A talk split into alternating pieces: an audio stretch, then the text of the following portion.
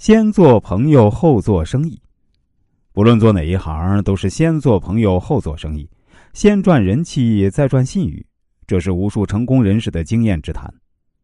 一个善于结交朋友的人，不仅会到处受欢迎，而且啊办事儿会有人帮，增加成功的砝码。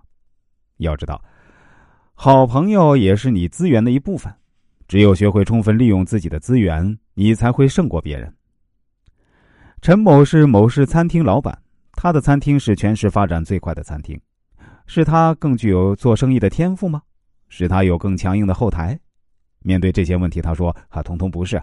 事实上，我能力不及别人，我只是有最佳的人际关系。在做餐饮前呢，我很早就注意到与餐饮行业相关人员打交道的重要性。到我开始做餐饮时呢，已经有一帮相关的朋友。”在他们的帮助下，我才能顺利的开展生意。此后啊，我不断结识各种朋友，这些人有捧场的、帮忙的、解决难题的，因此啊，我获益良多。没有他们，我单枪匹马根本不可能创下这份家业。即使是现在，我也仍和这些朋友关系密切，我们互惠互利，大家都很开心。事实上，我自己认为，从某个方面而言，这些朋友远胜金钱。人际关系就是一种潜在的资产。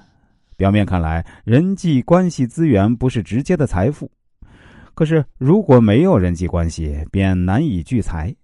人、技术、资金这三大条件的核心就是人。如果你有足够丰富的人际资源，其他问题就无需过于忧心。在现实生活中，很多人总是抱怨人与人之间的虚情假意，缺少帮助，强烈的孤独感。因此呢，困扰折磨着他们。其实啊，他们之所以缺少朋友，仅仅是因为他们在人际交往中总是采取消极的、被动的退缩方式，从不主动出击。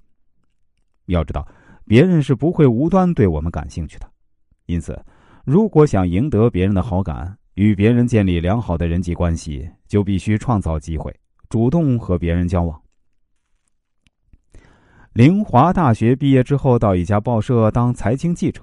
一次呢，报社策划一个企业家访谈的版面，社里因此想采访一位从事房地产开发的大老板。这位老板处事低调，多次婉言谢绝了采访。由于这位大老板从没打算在该报社做广告，对报社而言，这意味着一笔潜在的巨大的广告费的流失。请客户又不参加，送礼则不接受。连美女记者出马也无济于事啊！报社领导颇为头疼，决定让业务出众的林华去担当此任。林华是个很聪明的人，决定采取迂回战术。他通过在公司的朋友打听到，老板的夫人刚刚去世，两人感情很深。老板每个周末呀都去凭吊，没有任何随从。正好林华去世的奶奶也安葬在那块墓地，于是。他在周末买了鲜花，一大早就前往公墓，先给奶奶献了一束，然后找到老板夫人的墓碑，献上一束花，并在那里耐心等待。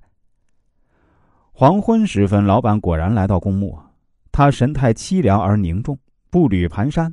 与往日不同，他看到一个陌生英俊的小伙子在夫人墓前默哀，疑惑不解，就问他为什么献花给陌生人。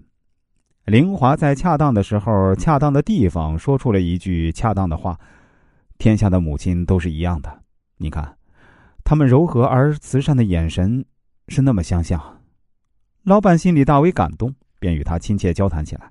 然后两人从公墓一起回城，在一家酒楼吃了饭，又到茶楼喝茶，聊得颇为投机。几天后，林华根据这些情况写了一篇文章，重点写老板。真挚感人的夫妻情，并在发表前让老板先提意见。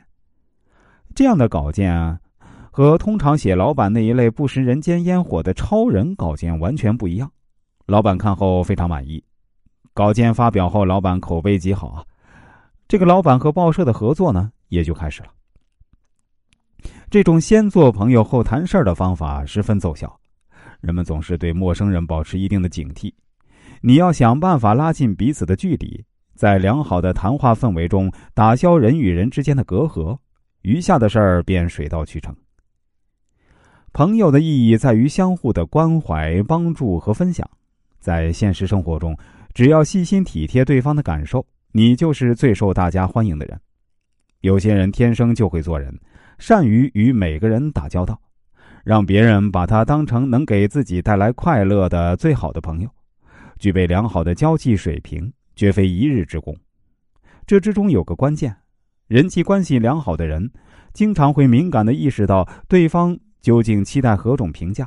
人往往希望他人对自己的评价是好的，因此啊，如果能掌握人的心理，人们自然会因你的善解人意而心情愉快。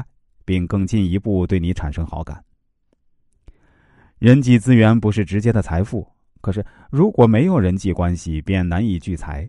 人、技术、资金这三大条件的核心就是人。如果你有足够丰富的人际资源，其他问题便无需过于忧心。